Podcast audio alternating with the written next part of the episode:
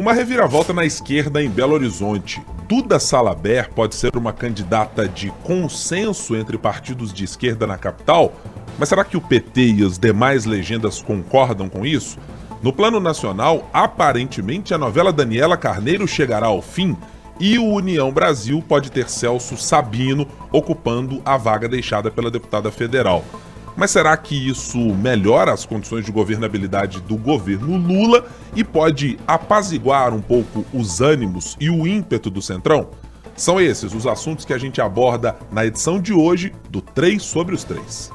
Os principais fatos sobre os três poderes da República. 3 sobre os 3.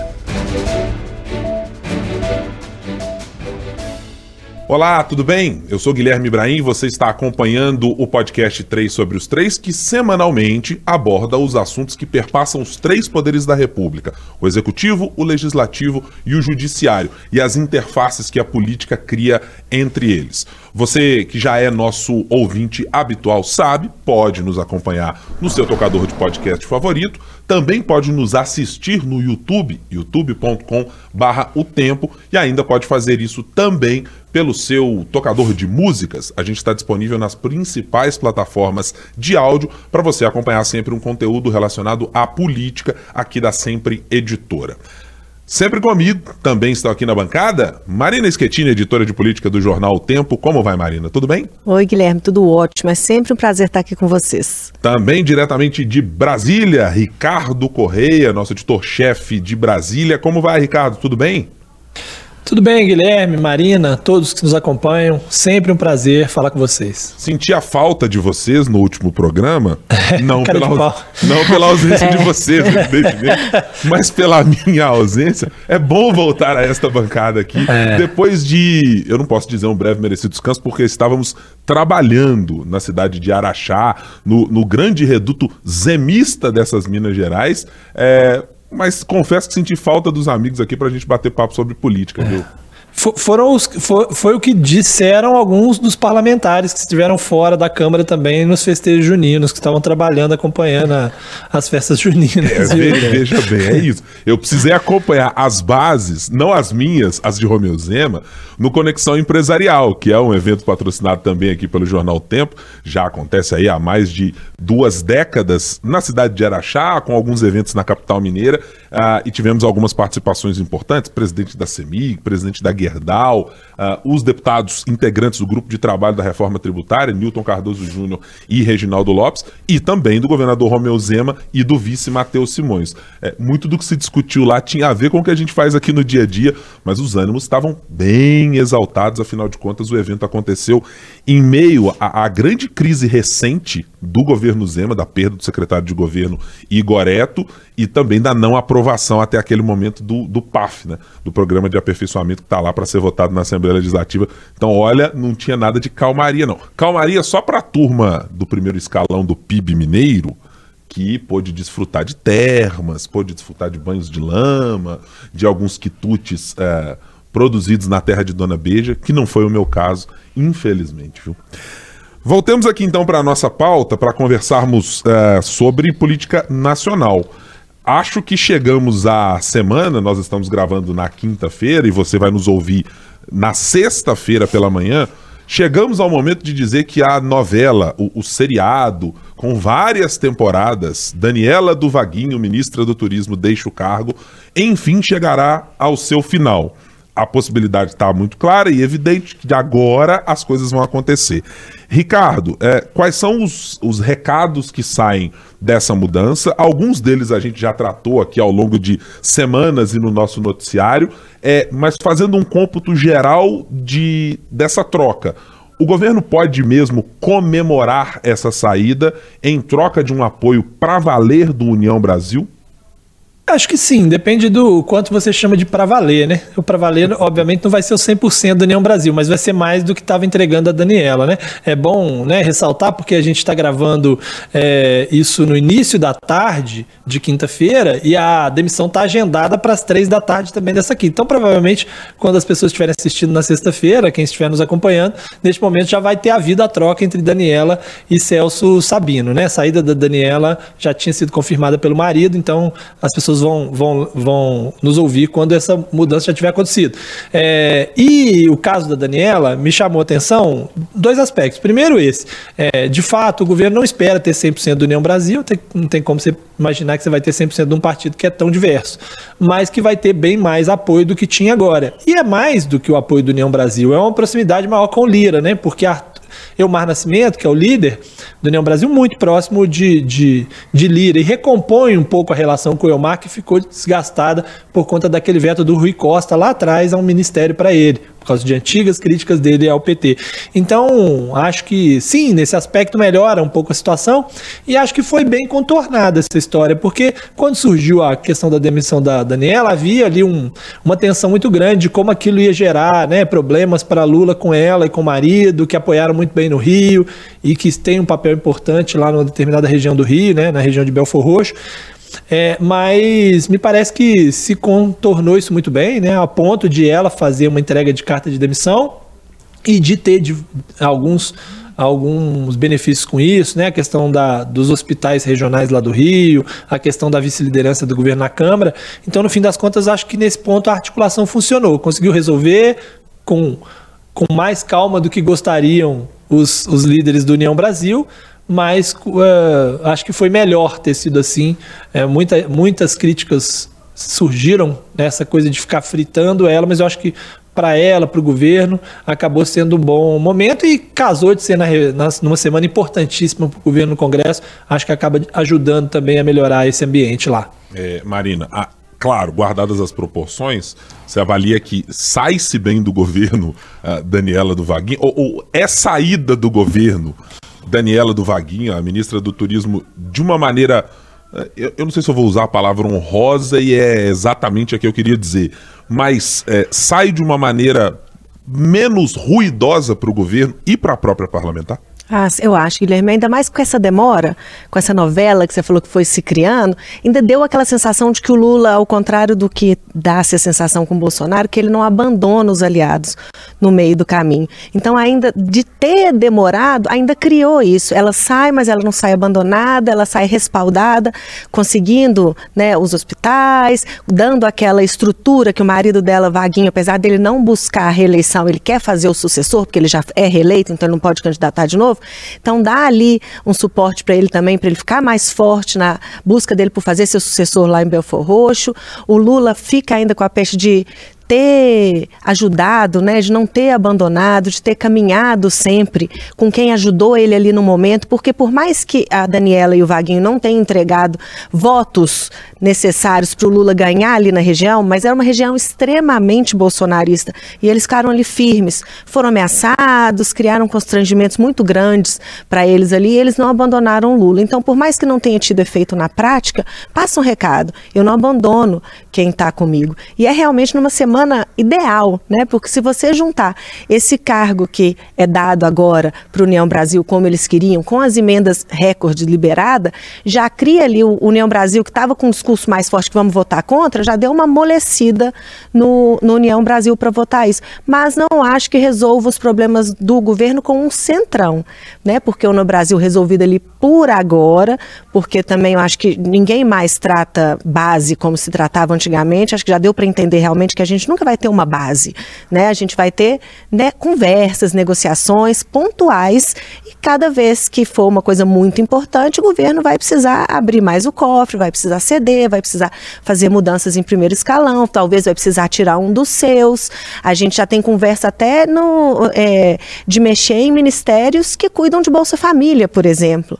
Né? Eu acho difícil o PT ceder aí, porque a principal bandeira dele, né, a principal vitrine dele cuida de, de projetos que são extremamente importantes para o Brasil, combate à fome e tudo, mas já tem cargos nesse nível sendo cobiçados. Então, acho que o governo ainda tem um longo caminho pela frente, mas acho que essa batalha agora, entre os prós e contras, acho que é positivo também, concordo com o Ricardo. E, e tem uma batalha retórica que acho que ao fim e ao cabo sai positiva para o governo, porque a saída da ministra Daniela se dá exatamente no momento de uma defesa pública do presidente Lula, feita a Anísia Trindade, de dizer: olha, existem ministérios ou existem postos que são do presidente da República. É, ainda que não seja exatamente o caso do Ministério do Turismo, por motivos óbvios, de não ser um ministério com um orçamento é, tão relevante assim, de não ser politicamente tão é, influenciável é, ou, ou, com uma capacidade, capilaridade de chegar a tantos lugares assim para um, o PT querer que esse seja o seu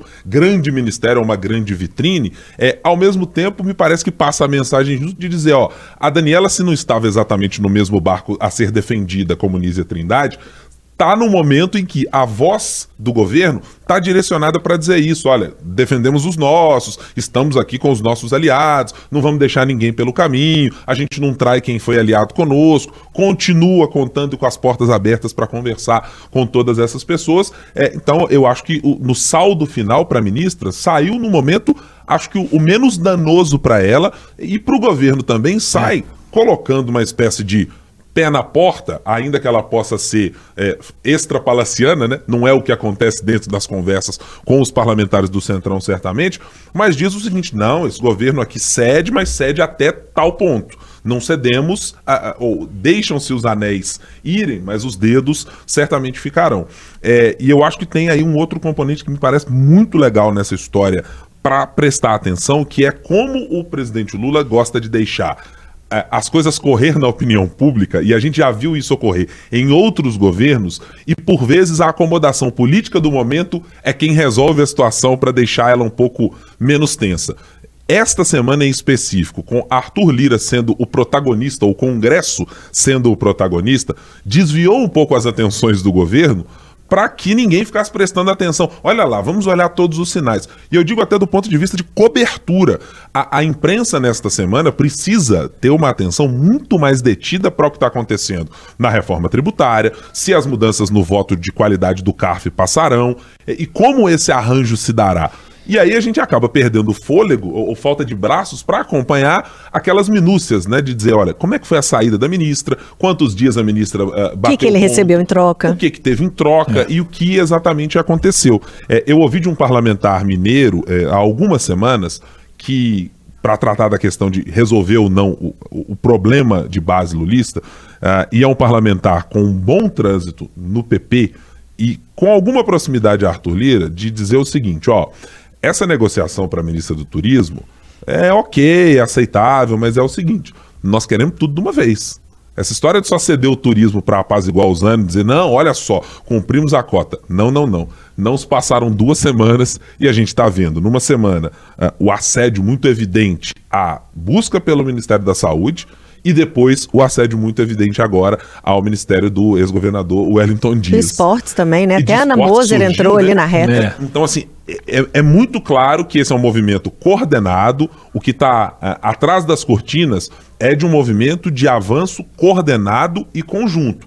De PP, de União Brasil, de um pedaço do PL que precisa se equilibrar ainda entre somos uma oposição bolsonarista, mas temos aqui as nossas idiosincrasias nos estados e que precisam ser resolvidas, mas a gente topa sentar na mesa para conversar, vamos lá, nós não somos radicais, etc. E o apetite é tão grande, né, Guilherme, porque na saúde, o Lula tá batendo pé, falando que o Ministério da Saúde é o ministério dele, a indicação dele, que a Anísia pode ficar tranquilo, que ela não vai sair, mas já há uma movimentação enorme para recompor a FUNASA, que o governo tentou extinguir, está todo mundo de olho, tem um orçamento aí de mais de 3 bilhões, então já se estuda recompor a FUNASA, que vai criar um problema enorme, porque lá quando o Lula criou os ministérios a mais, quando ele assumiu, ele pegou parte dessa estrutura que fazia da FUNASA e foi usando para criar esses ministérios sem aumentar a despesa. Então agora se, se recria a FUNASA, e eles não querem a FUNASA fatiada ou desidratada, eles querem a FUNASA com orçamento e com cargos. Então vai criar ainda ainda uma confusão danada. Então, se eles conseguirem o FUNASA, já é um avanço muito grande ali para o Ministério da Saúde. Discute-se até tirar a FUNASA do Ministério da Saúde, levar lá para o Ministério do MDB, que é no Ministério das Cidades, para ver se deixa a ministra lá mais blindada e fora dessas discussões políticas. Mas o apetite é enorme, é impressionante. É, agora, é aquela coisa, né? De você pede muito para ganhar um, um, pouco menos, né? uhum. né? Então, assim, é, é, exatamente isso. Você pede o Ministério da Saúde, você não vai conseguir, mas você consegue um pedaço dele, né? É, ou você percebe ali é, aquela coisa de né, o, o, tubarão sentindo o cheiro do sangue na água. Você percebe ele que já há um incômodo com o Elton Dias, porque o incômodo é do Palácio Planalto, ele não veio de fora para dentro, ele começou dentro do palácio. É, e aí você, opa, podemos aproveitar essa oportunidade para tentar. Vai que, né? Você tenta a saúde, o presidente, na mesma semana que o presidente diz na a Nise não sai, você começa a ver outras opções. Oh, beleza, mas e o esporte? Pode. E o desenvolvimento social? Pode ou não pode? E isso faz parte. Agora, me parece que o, o ficou muito claro que o Lula deixou, deixou ali traçado que tudo bem, vocês podem reivindicar, eu estou disposto a articular politicamente, porque eu preciso do apoio, mas eu decido quem, quando e onde, né? Assim, é, eu vou decidir qual ministro, qual ministério que está em jogo e que eu posso oferecer para vocês. É, e aí ele, ele dá essa, esse recado quando ele diz: o Ministério da Saúde é do Lula, ou seja, esse aqui não está na cota de discussão. O, o, a saúde não conta, não esqueçam a saúde. Eu acho que foi esse o, o recado para ele. Embora, ao mesmo tempo, ele chamou a Anísia naquele mesmo dia, mais cedo, antes, da, antes daquela conferência de saúde, junto com os articuladores políticos, é, para também dizer, olha, é, vamos acelerar aí. É, o que, que, você conseguiu aí já de liberar de emenda, de cargos? E, e o Ministério da Saúde apresentou né, rapidamente aí uma, uma demanda que estava represada ali de emendas e cargos também. Então isso também é, é, é um ponto. Agora, é, acho que no fim das contas é, ficou claro depois desse tempo todo que Arthur Lira mudou o comportamento dele com o governo. Eu não sei o tamanho da o tamanho do, do, da, da operação da Polícia Federal que atingiu ele, né, e, e o noticiário na imprensa, o quanto não fez ele ficar mais cauteloso, o quanto isso pesou. Mas é um fato que houve uma mudança de comportamento de Lira com o governo. Aquela faca no pescoço não existe mais. Ele está discutindo, ele está tentando, mas ele está com uma postura diferente. Ele já elogiou essa semana a articulação política, ele colocou tudo para votar. É, ele poderia ter dito, ó, não dá para votar tudo, prioridade é tributária, vamos deixar o resto. Ele tentou botar tudo para votar. Ele tem tido uma postura mais colaborativa com o governo, na minha avaliação, é, o que pode indicar que ele percebeu que, olha, poxa, uma coisa é você botar a faca no pescoço do, do Bolsonaro, que estava fraco ali politicamente, precisava ali de um. Né, de, de, uma, de uma alternativa, tinha uma reeleição muito certa, muito garantida de que iria disputar Outra coisa é você botar a faca no pescoço de um cara que ficou 580 dias preso, né? Ele fala, meu amigo, eu já passei por coisa muito pior, né? Você tá, eu, eu tenho 77 anos, eu não vou ser, nem sei se eu vou ser candidato. Se vocês fizerem um impeachment meu, assim, isso vai, para mim, vai ter um impacto menor do que teria para o Bolsonaro, né? Então eu acho que isso, acho que isso ficou claro depois dessas articulações. O Lula precisa sim do apoio do Congresso, mas o, o a força de Arthur Lira para é, cobrar o governo mais, mais diretamente ficou mais evidentemente fraca. E, e isso que o Ricardo uh, falou sobre esse pedir muito a mais para ver o que pode chegar, é, quando eu fui dar uma olhada no detalhamento das despesas dos ministérios, né, de quanto cada pasta tem, é, é muito evidente que o apetite tem a ver com a possibilidade de alcançar públicos para esses parlamentares que estão compondo esse grupo aí de centro em busca de espaço no governo, é, o próprio Arthur Lira, evidente, porque tem a ver com o tamanho do orçamento. Você vai olhar para o orçamento do Ministério do Desenvolvimento, Assistência Social e Família, que, primeiro, é, já se sabe o tamanho tanto para Jair Bolsonaro quanto para Lula, Dilma e todos os outros que passaram pelo governo recentemente, sabe-se o tamanho da importância que ele tem para atingir eleitores, digamos assim, com o menor custo operacional. Você tem que fazer menos esforço político e botar muito da máquina para funcionar para chegar até esses eleitores. O detalhamento de despesas com base no orçamento desse ano, estou trazendo aqui a informação com base no, no raio-x da, da, da consultoria do Senado, o Ministério do Desenvolvimento tem 276,4 bi para distribuir. E lembrando que ainda tem o componente de estar fora do orçamento, porque já foi aprovado lá atrás, como a tal da a PEC do fim do mundo, ou como era chamada pela oposição à época. Então você já tem uma garantia de execução de um recurso que vai atingir o eleitor no ano de 2023, que não é ano eleitoral, mas no ano de 2024, que é um ano eleitoral importantíssimo nas bases dos parlamentares, olhar também para o Ministério da Saúde e para a FUNASA, como a Marina disse, é também olhar para esse orçamento. São 181,6 bi de despesas previstas para o orçamento desse ano de 2023. Alcance, é capilaridade, são braços para alcançar um eleitor em bases eleitorais e redutos, onde esses parlamentares do Centrão que talvez não podem se guiar pela ideologia, né? Que ora vão ter que caminhar para um lado pró-Lula, ora para um lado mais pró-Bolsonaro, mas eles vão ter um ativo enorme quando tem a possibilidade de estar tá inseridos nessas pastas. É recurso na ponta para o eleitor, para dizer, ó, independentemente da coloração partidária, o que eu trouxe aqui para a cidade foi recurso.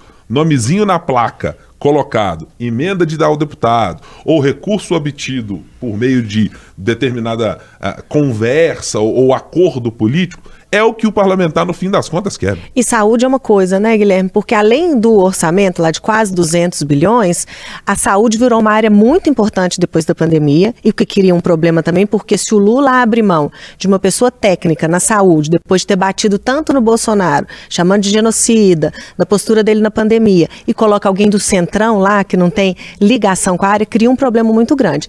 E também a saúde é uma área importantíssima, eu ousaria dizer que talvez seja mais, nas eleições eleições municipais. Então, quando você garante emendas num ano pré-eleitoral de eleição municipal na área da saúde, já te cria uma situação muito favorável ali na disputa que você vai fazer lá na sua cidade. É, é, e, e, é o dinheiro do orçamento secreto, né? Na verdade, grande parte do orçamento secreto foi para o Ministério da Saúde. Então, justamente por isso que ele foi o principal alvo. Porque quando houve o acordo para acabar com o orçamento secreto, destinaram grande parte dos recursos para o Ministério da Saúde e essa verba, era justamente essa verba que não estava sendo liberada, o que causou essa ira da turma toda, mas que parece que agora já está solucionada, né? É, e que é tratado como aquela história do dinheiro certeiro, né, no interior. Olha aqui, eu sou deputado, destinei dinheiro aqui para aumentar o número de consultas eletivas especializadas é. aqui na cidade. Aqui tem emenda de, do deputado XYZ. Isso, gente, para quem acompanha a política no interior, é, é quase que mensal se aparecer um deputado na sua base eleitoral dizendo aqui, ó, mais recurso para o hospital municipal aqui, ou hospital da região, ou se tiver um consórcio de saúde ali em determinado município. Esse é, é tido como os parlamentares como uma espécie de do, do voto garantido, né? É, é, é, uma ação que é boa para todo mundo. É boa para o prefeito que ganha recurso, é bro, boa para o parlamentar e é boa para o governo que encontra também alguma maneira de ter um, pelo menos um afago em quem ele pretende que seja base, como é neste caso Luiz Inácio Lula da Silva. Passemos agora para a gente tratar do nosso assunto local. Afinal de contas, Belo Horizonte também está com alguma movimentação importante de política partidária. Tivemos uma reportagem trazida nesta semana no nosso jornal Tempo, no nosso portal, tratando de um possível movimento político na esquerda, centro-esquerda, a classificação fica aí uh, a critério e a gosto do freguês, de que a deputada federal Duda Salaber poderia migrar para o PT e com isso tentar encorpar um, uma espécie de é, colosso na esquerda. É tentar trazer Partido dos Trabalhadores, um pedaço do PDT, partido ao qual ela está afiliada nesse momento, de lambuja, fazer algum acordo com a Federação Rede, PSOL, e tentar trazer todo mundo para fazer uma candidatura unificada de esquerda. Acho que esse é o sonho que a gente ouve da boca de pessoas do campo da esquerda há muitos anos. Dizer, não, uma candidatura unificada e etc.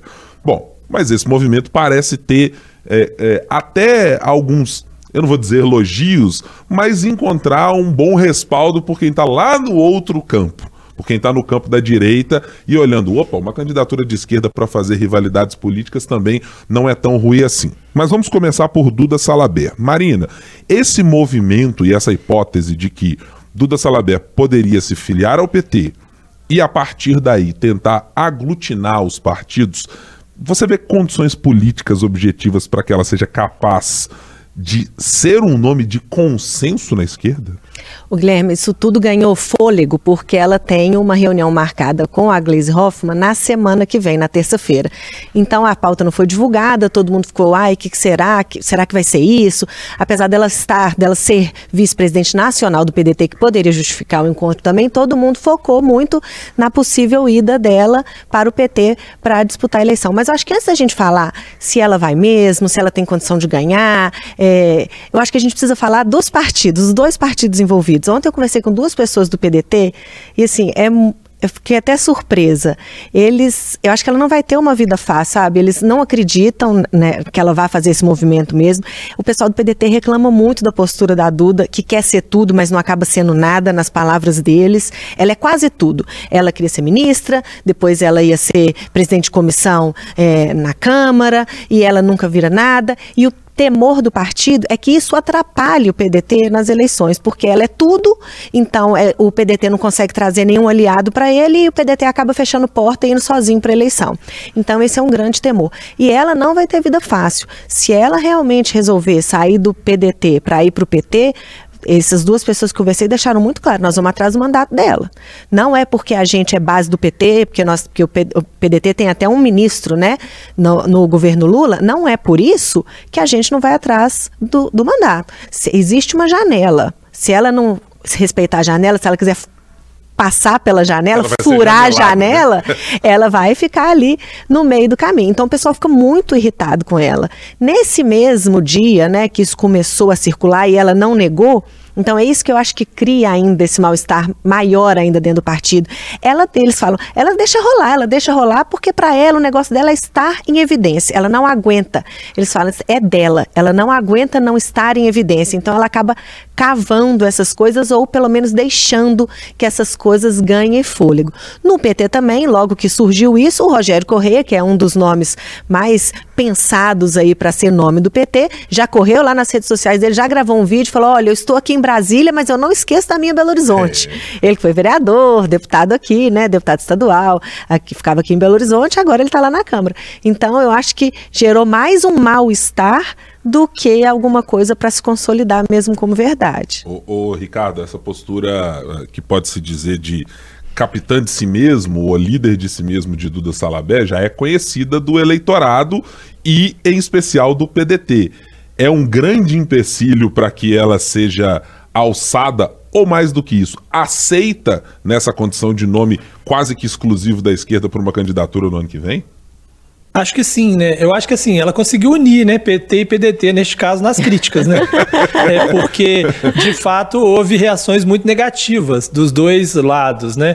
É, eu conversei com algumas pessoas do PT que disseram assim, o que o quanto. É, que a postura dela, sobretudo nas eleições de 2022, sobretudo em algum momento até chegando a, a colocar no mesmo patamar Lula e Bolsonaro, aquilo inviabiliza completamente a hipótese dela ser é, uma candidata uh, do PT.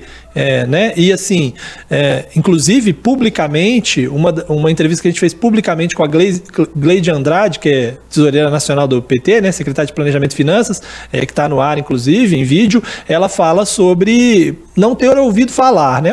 Ela fala, não ouvi falar, na discussão nacional não, isso não tem, e ela diz, na, a, a, o nacional é quem vai cuidar das cidades maiores, das capitais, das cidades com mais de 100 mil habitantes, ou seja, é, isso aí não prosperaria, né? É, e acho que junto ao grupo de Lula, mais propriamente ligado a Lula, isso não prosperaria. Não faria sentido o PT, optando por ter uma candidatura própria, é, puxar alguém do PDT, porque se ele quiser compor de alguma maneira, ele vai compor não com o candidato do PT, provavelmente vai compor com o FUAD, já que, né, se, se for para os petistas abrirem mão, eles vão abrir mão é, para o prefeito estar tá no cargo. É, essa é a minha avaliação, embora hoje eles digam que vão ter candidatura própria. Né? Então, assim, mesmo essa reação ruim no PT dificulta a, a, a possibilidade até dela sair sem é, no, no, PDT é, sem perder o mandato. Porque assim, uma coisa é ela brigar lá no PDT, mas o Lula virar para o Lupe e falar: Ô, ô Lupe, mas nós queremos muito. Por favor, nos ajude nessa aí, deixa ela trocar. Outra coisa é o PT já não querendo falar para o PDT ajudar, né? É mais fácil dizer, ó, infelizmente seu partido não, né, tá dificultando, a gente não quer arrumar uma briga com o PDT também, porque aliado, em vez de, unir, nós vamos acabar separando, então é, não, não, rola, né? Me parece que hoje é, o grande nome é, para a corrida eleitoral em relação ao PT é de fato Rogério Correia. Eu até tenho dúvida, a Marina falou sobre a questão da rede social, se aquilo já não estava se aquilo já não estava preparado antes e se não foi o contrário, se é, o grupo da Duda que não se movimentou de maneira a, a tentar é, é, se colocar, já que ele começava a se movimentar, né? Quem, quem fez o movimento primeiro, né? Se, se o grupo da Duda que foi, né? Ou se foi o grupo do Rogério. Mas acho que hoje o Rogério Correia é um nome é, mais dentro do PT que tem mais apoio. É, tem outros nomes, que é a Beatriz, mas que é próxima dele, a Macaé, que também é esse grupo da educação. Então, me parece que quando fala dos três nomes, está se falando de um nome só. É, e acho que dificilmente haveria a, essa composição em torno da, da Duda com a Duda no PT. É, acho que pode haver algum tipo de composição com, com com vício, com alguma coisa assim, é, mas me parece que não é o, não é o caso e, e, acho muito relevante essa discussão sobre a Duda ser ela, né? Ela era de um partido, depois estava em outro, mas é, ela sempre, mesmo no PDT, ela tinha uma postura muito diferente da postura que tinha o partido naquele momento, isso causava rusgas e problemas ali no PDT, e, e isso, evidentemente, na hora de uma candidatura majoritária, faz muita diferença, né? Numa, numa candidatura ao legislativo, não, porque mesmo com as divergências, os votos dela interessam a todos do partido. Mas na hora de definir vai ser você ou vai ser você, é, essa postura mais, é, mais individualista, vamos dizer assim, ela dificulta muito, né? É, eu, eu tenho um componente aqui para fazer uma espécie de advogado do diabo, eu acho que pró-Duda, pelo que eu fui me atentar. Primeiro, para prestar atenção, quando o PT teve alguma candidatura exatamente competitiva em Belo Horizonte pela última vez? Em 2012 com Patrus Ananias, derrotado por Márcio Lacerda no segundo turno, uh, com 40, pouco mais de 40% dos votos válidos contra 52% de Márcio Lacerda. Nas duas candidaturas seguintes, o deputado federal Reginaldo Lopes, em 2016, foi o quarto colocado na eleição, com pouco mais de 86.200 votos. Nilmário Miranda, em 2020, foi o quinto colocado, com pouco mais de 23.300 votos. É, eu vou fazer aqui uma analogia que vai parecer. Não é exatamente uma analogia. É, Nilmar Miranda perdeu para Rodrigo Paiva, do Partido Novo, que era um candidato que é tratado aqui em Belo Horizonte como um candidato absolutamente danico, que era colocado no rol dos candidatos menores. É, estamos falando num ano em que já havia evidentemente um antipetismo bastante exacerbado, mas já havia passado o grande momento de críticas a Dilma Rousseff, de impeachment, etc.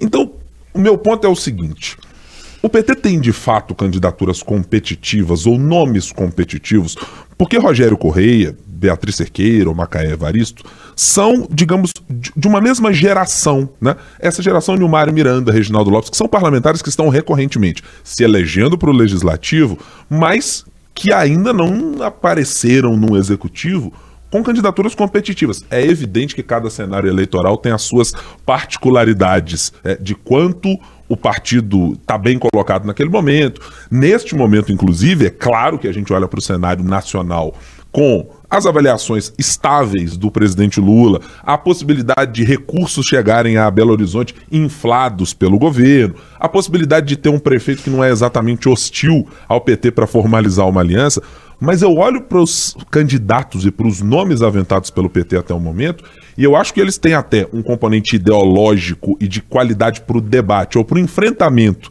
neste caso, quando você olha para o outro lado, tendo Bruno Engler como um nome que parece até o momento estar tá absolutamente consolidado para ser o candidato de oposição a este campo mas não me parece que a competitividade eleitoral dos nomes colocados é, devia fazer com que o PT fechasse as portas necessariamente a Duda Salabé, cujo desempenho eleitoral mais recente não é ruim se você considerar a disputa para uma capital. Mas, ao mesmo tempo, ela fornece os mesmos subsídios que o PT fornece para instalar uma briga que pode interditar o debate por completo na capital. Porque se imagina um cenário Engler versus Duda, e eu já ouvi de algumas pessoas do círculo político de Bruno Engler, de que assim, é o embate ideal para o nosso campo. Ele. Dos sonhos para o nosso campo. Então, tem aí algumas cores nessa, nessa disputa que me parecem fazer com que o PT, primeiro, é, por ser um partido muito maior do que o PDT, tenha, sim, é, é, autonomia e ter é, possibilidade de chegar e bater o pé na mesa. Peraí, alto lá, nós podemos ter candidato, mas acho que o desempenho eleitoral recente é ruim e pode fornecer ao embate eleitoral é, a grande arma para os seus adversários. O que a gente, quando conversa com o pessoal do PT, que não quer a Duda, fala, fala, ok, ela teve, do, são eleições diferentes, obviamente, mas ela teve 208 mil votos para deputado federal. A Beatriz, que não é a mais cotada, deu 246 ou 248. Então a Beatriz teve mais votos que a Duda. Uhum. São eleições diferentes e tudo, nós estamos falando só de número. Então, o que eles argumentam é isso. E eu concordo demais. Se a Duda entra no, no páreo, vai ser o que a direita quer. Lembrando que o Engler é muito próximo do Nicolas, que já se protagonizou vários embates com a Duda, né? Então a, a, chance disso ser muito acirrado é enorme. A chance da gente repetir um cenário Lula versus Bolsonaro na eleição de 2024 e o debate ficar muito prejudicado é enorme. Então eu ainda acho muito difícil a Duda se viabilizar, mesmo com o histórico dela, com o potencial dela de votos, principalmente para uma eleição proporcional do que o PT, que o PT queria. Concordo, concordo, Marina. É, não, e eu acho, que, eu acho que tem uma outra coisa aí na história, que é o seguinte, é, o Guilherme citou aí o, o, resultado eleitoral ruim, né, do PT, pífio do PT nas, nas eleições municipais mais recentes. Mas assim, quando começou cada uma dessas eleições, o PT tinha dúvida de que o resultado seria esse? É, eu acho que não, né? Acho que sabia que seria isso. E mesmo assim optou. Por que, que agora faria diferente?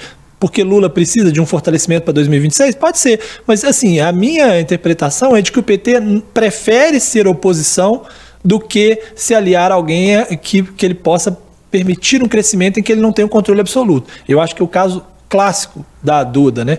Se ela estiver no PT e for eleita prefeita, em algum momento houver uma divergência, ela, ela, vai tomar uma posição firme e dizer, não, eu que decido aqui.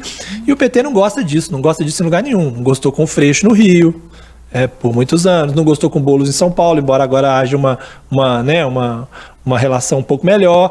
Então, assim, não me parece haver no PT o interesse de fortalecer uma outra liderança em Minas que não seja desse grupo que já está aí é, no controle do partido. E tem sempre a coisa de que o argumento de que há uma eleição de dois turnos e que então não faz sentido você você não precisa ganhar no primeiro, você não precisa ter o candidato coisa, você pode estar compondo no segundo, mais importante é impedir a direita de ganhar, né, na versão deles é, da história. Então é, isso tudo me faz crer que é muito, muito, muito difícil, muito improvável que a gente tem uma reviravolta nesse aspecto. É, eu também acho nesse aspecto, Ricardo, porque ouvi de uma pessoa do grupo político da Duda, não agora, já há mais tempo, de que evidentemente, até por razões objetivas dela não poder ser este nome de consenso tanto pelo desejo interno do PDT, que talvez, talvez não, com certeza não é o de ter Duda deste tamanho e ao modelo Duda de fazer política, que é de ter. Não, não, candidaturas fracionadas na esquerda pra gente não são exatamente um problema. Ao contrário do que é o discurso da Duda abertamente, dizer, não, temos que fortalecer o campo da esquerda, etc. É. Mas isso é tratado por quem politicamente é, articula ou, ou, observa os movimentos de Duda Salabed, que assim, não, não é tão ruim, não. Porque se o debate for de fato e o raciocínio aplicado por essa pessoa é dessa maneira.